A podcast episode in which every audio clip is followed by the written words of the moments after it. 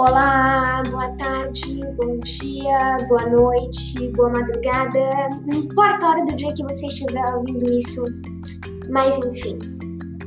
Então, há um tempo atrás eu lancei um episódio falando sobre como foi a Eurocopa. Isso é um pouco atrasado, mas assim.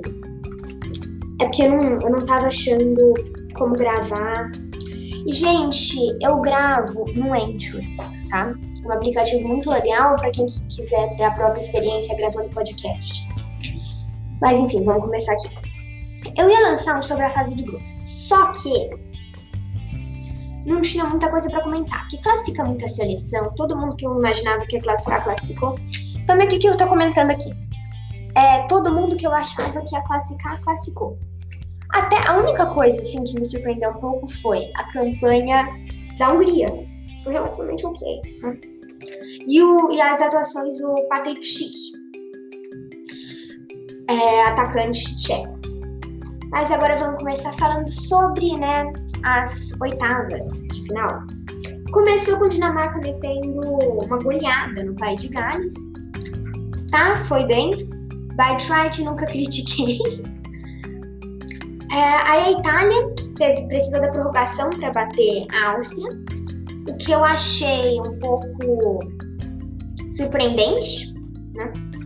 Mas tranquilo que Eza, que fez o gol, foi a primeira dupla de pai e filhos que fez gol numa Eurocopa. O pai dele também chama Chiesa.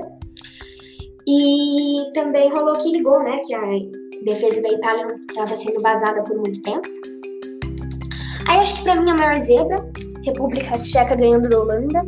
O Delite foi expulso, né? Aí já deu. A República Tcheca jogou muito melhor. A Holanda acertou um chute ao alvo. E rolou mais um gol do Patrick Schick, que tá jogando muito bem. Ele não é o melhor centroavante assim, mas quando a bola chega, ele resolve.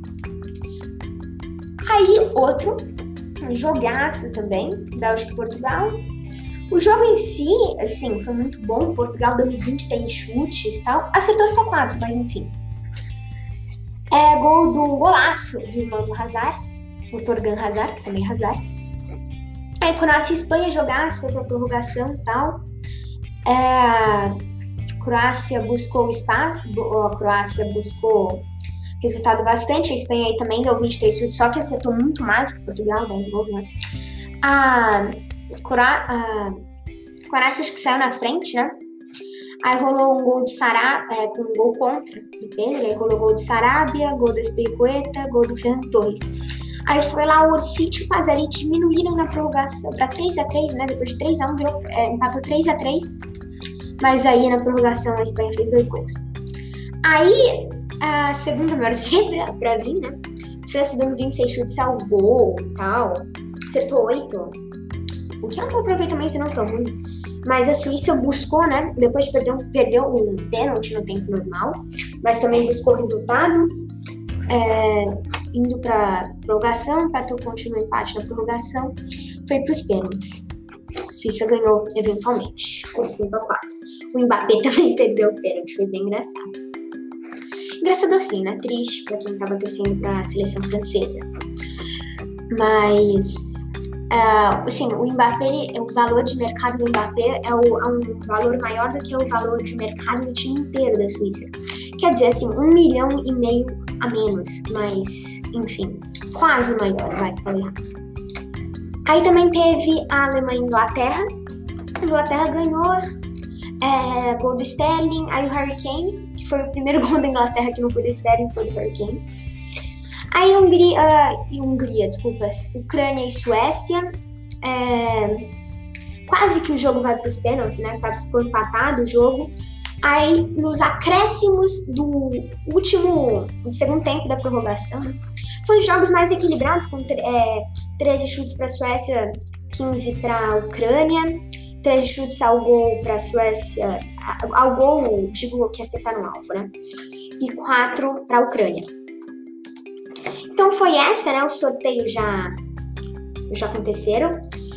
Não, não, não, é exatamente sorteio, desculpa. As chaves já se acertaram, né? Já viram os confrontos. E tem umas zebrinhas aqui, né? Pintando depois devido aos resultados. Temos Suíça e Espanha. Acho que ganha a Espanha, mas depois que a gente viu que a Suíça ganhou da França, não tem como duvidar. Bélgica e Itália, acho que leva a Bélgica. Itália tem um timaço, também pode levar. Tudo muito equilibrado. Aí República Tcheca e Dinamarca.